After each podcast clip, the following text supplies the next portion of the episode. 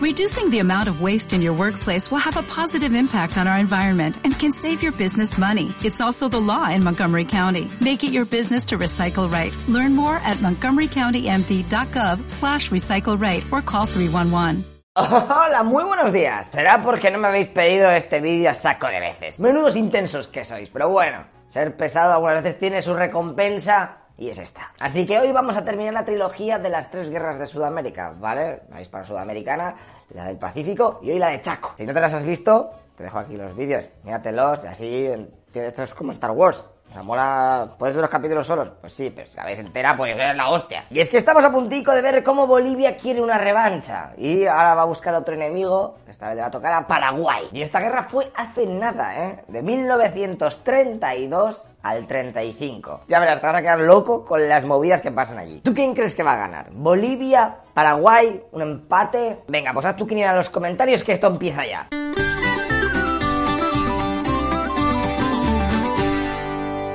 Lo primero es saber sobre qué leches estamos hablando. La zona de Chaco es todo esto. Pero no os voy a engañar, pese a ser bastante grande, eh, no vive mucha gente allí. Entonces, ¿por qué se van a pegar dos países por un cacho de terreno que ver? Pues mira, cuando a España la tiraron a patadas de aquella zona y Paraguay y Bolivia se independizaron, pues no sabían muy bien dónde estaba el límite de cada país. Los tratados firmados eran muy ambiguos y las líneas fronterizas varían según a quien preguntabas. Al principio esto daba un poco igual, porque el lugar era muy inhóspito. Así que que le den. Pero en esas que llega la guerra del Pacífico que te comenté en el anterior vídeo y ¡pumba! Bolivia se queda sin salida al Océano Pacífico. Por lo que este país tenía que pensar algo nuevo para tocar mar. Y una cosa puede ser intentar llegar al río Paraguay y así tener una salida al Atlántico. Mmm, interesante. Lo que pasa es que creo que hay un buen cacho en todo el medio para llegar hasta ahí. Y para más Inri, la petrolera Standard Oil ha publicado que cree que haya saco de petróleo en el Chaco. Así que, uy, uy, uy, uy, uy, aquello ya no es un terreno de mierda. Eso puede ser dinerico fresco enterrado. Los dos países estaban relamiéndose ya. Y ahora os voy a hacer un pequeño resumen de cómo están ambos países. Porque cada uno tiene sus pros y sus contras a la hora de meterse a luchar. Bolivia.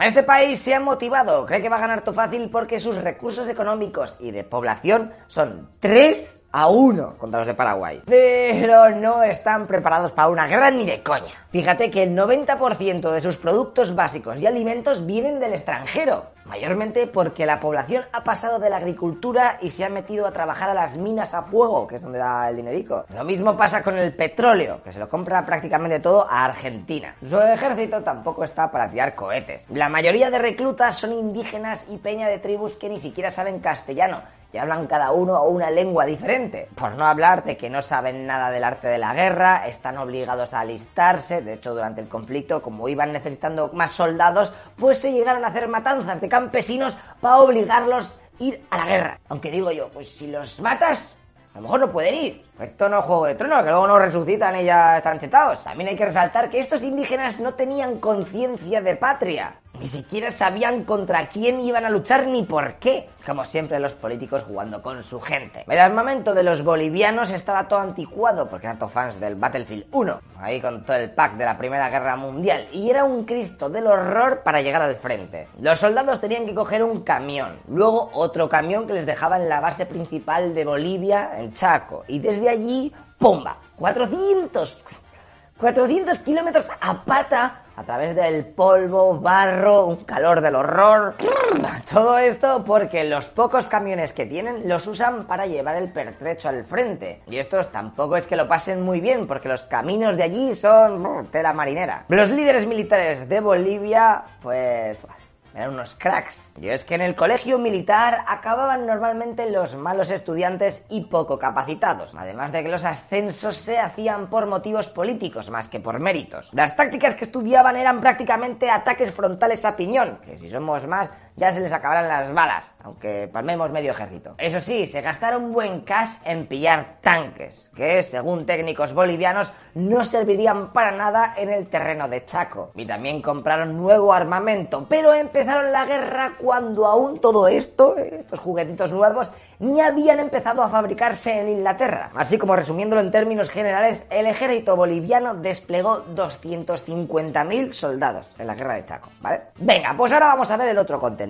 Paraguay. Este país que recordaréis que ya le vimos con todo el cipostio ese que sufrió en la guerra de la Triple Alianza, donde casi desaparece del mapa literalmente, tiene bastante menos población y economía, pero lo sufraga con mejores comunicaciones en su territorio. Algo bastante crucial para un rápido movimiento de tropas y mercancías. Aunque al igual que Bolivia tenía falta de camiones, por lo que una vez dentro del territorio enemigo va a pasar las canutas, aunque estoy haciendo un poco spoiler, va a pasar las canutas para abastecer a sus unidades con agua. Sus tácticas preferidas eran las de atacar en estaciones de poca lluvia y hacerla envolvente a los bolivianos para luego aniquilar a todos sus soldados. Primaba esto, de matar al enemigo, que la ocupación territorial. A diferencia de su enemigo los bolivianos, estos sí que tenían unos oficiales y soldados que por lo menos hablaban el mismo idioma, que mínimo, el guaraní, y contaban con el apoyo de la población, que veían en este conflicto una especie de revancha con la historia. También los argentinos donarán alimentos y dinero a la causa paraguaya, ya que veían a este país como una especie de colchón por si los brasileños querían expandirse para abajo. Así que no les conviene que fuesen débiles, ¿eh? Paraguay y que perdiesen contra Bolivia. Paraguay sabía que los espías bolivianos estaban observando qué tipos de armas compraban en aquella época, así que se hizo toda la trama. Se mandó a uno de sus jefes a Europa para que visitase fábricas de armamento, mientras que un doctor, ¿eh? fue a Argentina a dejarse asesorar por los militares de allí que habían estado mirando catálogos de armas meses antes. El ejército de Paraguay tenía la mitad de efectivos que el boliviano, unos 120.000 soldiers. Y su comandante era José Félix Estigarriba, un tío que había estado estudiando en la Escuela Militar de Chile. En la de Francia también había empollado a saco las estrategias de la Primera Guerra Mundial, bueno, era un friki y había presenciado incluso algunas de las operaciones francesas en Marruecos, mientras que los de Bolivia fueron cambiando de jefazo militar durante toda la contienda. Empezaron con Hans Kunt, un militar que llegó a Bolivia en 1911 porque aquel país había contratado a 18 soldados alemanes para que les organizasen el ejército. Su buen trabajo le valió el ascenso. Luego se volvió de vacaciones a Alemania y le pilló el estallido de la Primera Guerra Mundial, llegando a luchar tanto en el frente oriental como el occidental. Después se retiró del ejército germano como general y se volvió a Bolivia como civil. Allí le volvieron a contratar y en 1932 le pusieron a dirigir el ejército boliviano. Tampoco es que durase mucho, porque un año después la peña se cansó de sus palmadas y de ir perdiendo y lo echaron. Le sustituyó Enrique Peñaranda Castillo, un militar que se inventó haber escapado de un cerco que les habían hecho los paraguayos durante la guerra. Pero con aquella trola ganó prestigio y venga, a ver qué haces. Un desastre. La guerra iba fatality e intentó renunciar dos veces, pero el presidente boliviano le dijo que no, que siguiese jugando. Y es que quería a alguien como él dirigiendo el cotarro, porque las diferentes facciones de poder que había dentro del ejército y que luchaban por tener más poderío, pues que yo lo veía como un problema. Mejor tenerte a ti que eres un banco, pero que no lo coja alguien que me la pueda liar. A ver, que yo esta táctica la veo bien, pero si estás perdiendo a saco, eh, no sé, a lo mejor necesitarías cambiar algo, porque si no estás gobernando como el ojete, digo yo, ¿eh? Pero bueno, en fin, yo no entiendo mucho de esto, así que vamos a ver qué va a pasar en esta superguerra de Chaco, que a lo mejor le sale bien a los bolivianos. El detonante de esta absurda guerra que se llevó por delante gran cantidad de vidas fue que en abril de 1932 un avión boliviano descubrió por casualidad una gran laguna en todo el centro de Chaco, la laguna Pitiantuta, que está ahí. El agua en aquel sitio era un bien muy cotizado, así que si se conseguían agenciar con aquel lugar, podrían hidratar a sus tropas todo fácil. Una ventaja estratégica al máximo. Pues venga, no se hable más. Va por el fuerte Carlos López de los paraguayos que está al lado. En junio de ese año asaltaron el fortín paraguayo y se quedaron allí, se sentaron. En verdad, el presidente boliviano no había ordenado aquel ataque, ya que aún tenía esperanzas de que las negociaciones que se estaban discutiendo en Washington con Estados Unidos de intermediario sirviesen para algo. Pero bueno, aquello ya estaba hecho. Los paraguayos que se quedaron un poco locos en plan, ¿what? ¿Me acabas de atacar, de verdad? Un mes después volvieron a recuperar su fortaleza sin apenas resistencia. Pero aquello para el presidente boliviano Salamanca fue la gota que colmó el vaso. O sea que te conquisto un cacho de tu territorio y luego vas tú y me lo reconquistas y me lo quitas. ¿Estás tonto? Esto es un causus belli en toda regla, así que en otras palabras te declaro la guerra. Paraguay, por su parte, optó por ir de tranquis y no hizo más movimientos, pero los bolivianos no se iban a quedar parados y el 27 de julio del 32 su ejército cruza la frontera y ocupa varios fuertes paraguayos que estaban ahí. Aquello era too much, era una invasión a gran escala, por lo que el 21 de agosto Paraguay rompe relaciones con Bolivia. Chavales, acaba de empezar la guerra de Chaco, se viene una...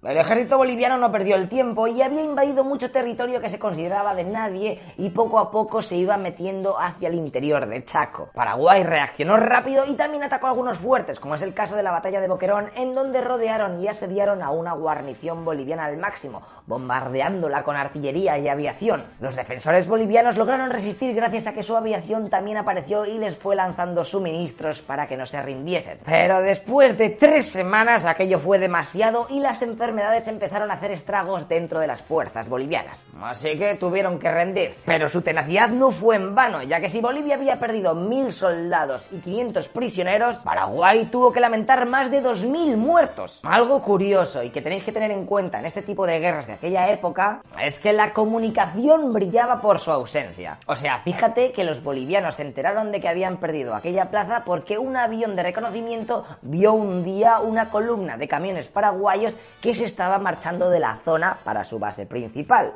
Y entonces ahí ya dedujeron que eso significaba que los soldados del fuerte se habían tenido que rendir, porque si los paraguayos ya se piran es que haya pasado algo. De todas maneras, esta batalla está muy bien documentada día a día por diarios de uno y otro bando. Así que si te mola o tienes curiosidad, busca la info y vas leyendo las decisiones de cada soldado, ¿eh? a ver qué habrías hecho tú en esta situación. Batalla de Boquerón, 1932, guerra de Chaco, ¿vale? Con esta victoria paraguaya, el ejército se motivó y empezó con la contraofensiva, ocupando ocho y plazas durante el mes de octubre. El frente boliviano ante semejante ataque estaba desmoronándose y sus tropas se retiraban de forma anárquica entre la selva de matorrales y zarzas. Justo en esta etapa de la guerra tuvo lugar el primer combate aéreo de toda la historia latinoamericana, cuando un caza boliviano derribó en pleno vuelo a uno paraguayo. Los paraguayos a los pocos meses pararon su ofensiva, ya que estaban estirando demasiado las líneas de suministros, y a principios del 33 los bolivianos, apoyados por 10 aviones, realizaron un ataque a saco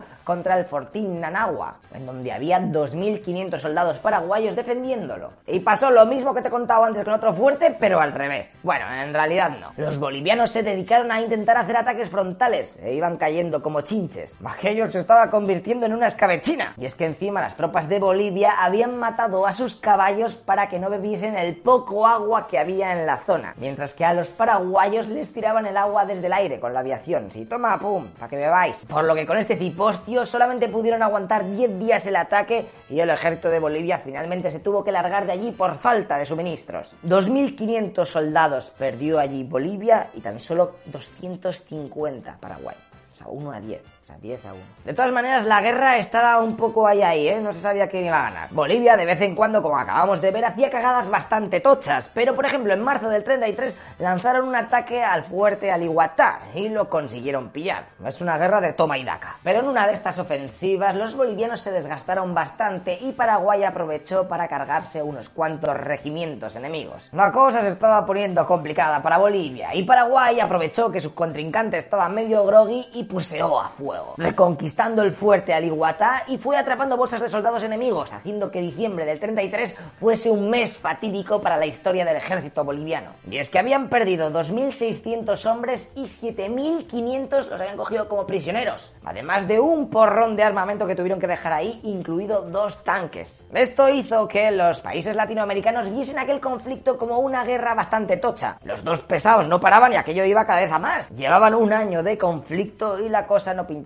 que iba a terminar bien. Así que varias naciones hablaron con ellos y se hizo una tregua de 20 días, hasta que Paraguay la rompió y siguió con las hostilidades. Al fin y al cabo estaban empezando a ganar, tampoco era plan de dejar reorganizarse al enemigo. A mediados de enero del 34 los paraguayos se pusieron a conquistar territorio enemigo. Primero Cañada Tarija, Garrapatal, uy, uy, uy, uy, esto tiene pinta de que va a acabarse ya. En esas de que el ejército boliviano se da cuenta de que las tropas enemigas están estirándose mucho y ¡zasca! Les hace una emboscada por los matorrales y rodea a 5.500 soldados. Acaba de empezar la batalla de la cañada Strongest, ¿eh? la cual durará tres semanas. Esta terminará con la mayoría del ejército paraguayo consiguiendo escapar, pero 1.500 soldados los hicieron prisioneros. Así que esto había puesto una especie de tablas en la partida. Desde esta derrota paraguaya, ninguno de los dos equipos iba a tener suficiente capacidad para llevar a cabo más ofensivas, así que se pasó a una especie de guerra de desgaste. Lo típico, con trincheras, camperos y todo eso. Pero en agosto los paraguayos volvieron al ataque, conquistando el fortín Picuiba. Luego siguieron subiendo y pillaron el fortín 27 de noviembre. Y acabaron en el Huirapitindi después de 20 días non-stop. Acababan de conquistar 250 kilómetros, así, de guays. Y tenían a tiro de piedra la base enemiga que tenían los bolivianos en Carandaiti. Aquello pintaba mal. El presidente de Bolivia estaba pensando ya en rendirse cuando a duras penas consiguen movilizar a las reservas y aprovechar que los paraguayos están lejos de casa, frágiles cual roben, y hacen una contraofensiva. En septiembre de 1934 se lanzan como locos y hacen retroceder a los paraguayos hasta la falle. Ya que no sabes qué. Al mes siguiente los paraguayos aprovechando que Bolivia había descuidado los flancos y venga, tú tranquilo que ya queda poco. Porque el 16 de noviembre el ejército paraguayo aplastó al boliviano en la batalla del Carmen. 7.000 hombres que perdió allí Bolivia y Paraguay tan solo 100. De allí pillaron otros fuertes de la zona y ya estaban con los ojos puestos en la base principal boliviana de Villamonte. El presidente de Bolivia, viendo que la cosa se ponía chunga, decidió viajar al frente para organizar él mismo las operaciones. ¿Y a sabéis qué? ¡Pumba! Su general Enrique Peñaranda se subleva junto con otros militares y da un golpe de estado, arrestando de inmediato al presidente Daniel Salamanca en su casa y le obligan a dimitir. Así que ponen como presidente a Tejada Sorzano. Con esto los militares de Bolivia intuían que la guerra iría mejor pero mmm, Blas de Lezo. Los paraguayos seguían a lo suyo y el 10 de diciembre, tras un impresionante ataque en pinza, dejan aislados a 12.000 soldados bolivianos, los cuales empiezan a desertar en masa. Al final se consigue atrapar a 3.000 prisioneros y a saco de armas y munición. Viendo que aquello era un sálvese quien pueda, en las tropas bolivianas entró el pánico y se pusieron a hacer una retirada general. Y cuando digo pánico, es pánico. Para que tengas una idea, 200 hombres murieron ahogados intentando cruzar el río Pilcomayo, porque ya estaban viendo a los paraguayos a lo lejos. El 13 de febrero de 1935, Paraguay asaltó con 15.000 hombres el fuerte boliviano de Villamontes, el cual estaba protegido por 21.000 soldados. Hostia, esto ya es otro nivel. Y tras varios intentos, los asaltantes decidieron cavar trincheras y hacer un asedio por aburrimiento. Pero eso no significaba que en otras zonas no hubiese más leches. El ejército paraguayo había conseguido Parcharagua, un poblado que estaba a unos pocos kilómetros de unas instalaciones petrolíferas. Este avance puso muy nervioso al gobierno de La Paz y mandó llevar todo lo que hubiese disponible para hacer retroceder al enemigo. Así que en abril consiguieron recuperar unos cuantos kilómetros. Pero aquello era un espejismo. Paraguay estaba ganando la guerra y de continuar el conflicto nadie aseguraba a Bolivia acabar siendo invadida por su país vecino. Así que el nuevo presidente Sorzano autorizó las negociaciones para buscar un final al conflicto con Paraguay. Las conversaciones se hicieron en Buenos Aires y el 18 de julio de 1935 los generales de ambos países se reunieron y firmaron la paz. Una guerra que había costado 90.000 vidas y había durado casi tres años se acaba de terminar. Obviamente el conflicto había tenido un claro perdedor. El coste para Bolivia fue muy bestia. Había perdido 230 millones de dólares, casi el doble de Paraguay. Además de que había sufrido una humillación. El territorio del Chaco se dividió en tercios. Uno para Bolivia, y dos para Paraguay, que acababa de ver cómo su territorio aumentaba a saco, incluidos sus recursos. Eso sí, mirad este pico de aquí. Bolivia consiguió llegar a su amado río Paraguay, así que ya tenía salida al Atlántico. Como curiosidad contarte que esta salida al río Paraguay en verdad luego no fue aprovechada por Bolivia, principalmente porque está a tomar por saco, ¿eh? en la otra punta del país, loco, y era un Cristo llegar hasta allí. Así que se abandonó un poco la idea, hasta que recientemente se ha dado un vuelco a la situación y Bolivia está invirtiendo a saco para hacer aquella zona rentable, poniéndose como objetivo que al menos el 50% de sus exportaciones se comercien desde allí. Aunque ya te digo que el pateo para llegar al océano es pequeño, ¿eh? Te, a tomar por saco. Por cierto, ¿os acordáis que al principio os he dicho que una petrolera yankee publicó que podía haber petróleo en el Chaco? Pues resulta que se cansó de esperar a que alguien ganase la guerra y toda su inversión fue finalmente para Venezuela. ¡Ay, me parto el ojete! Estados Unidos siempre están todos fregados, ¿eh? yo no sé cómo lo hace. Pero bueno, ahora que ya conocemos la guerra del Pacífico y la de Chaco, en la próxima historieta de la leche vamos a tomar otra vez la serie de los bulos históricos. Así que espero que te guste. Te acuerdes de suscribirte o hacerte Patreon o mirar nuestra tienda que puedes comprarte el gorro o la bandera del canal, ¿vale? Venga, tíos, hasta luego, loco pixas.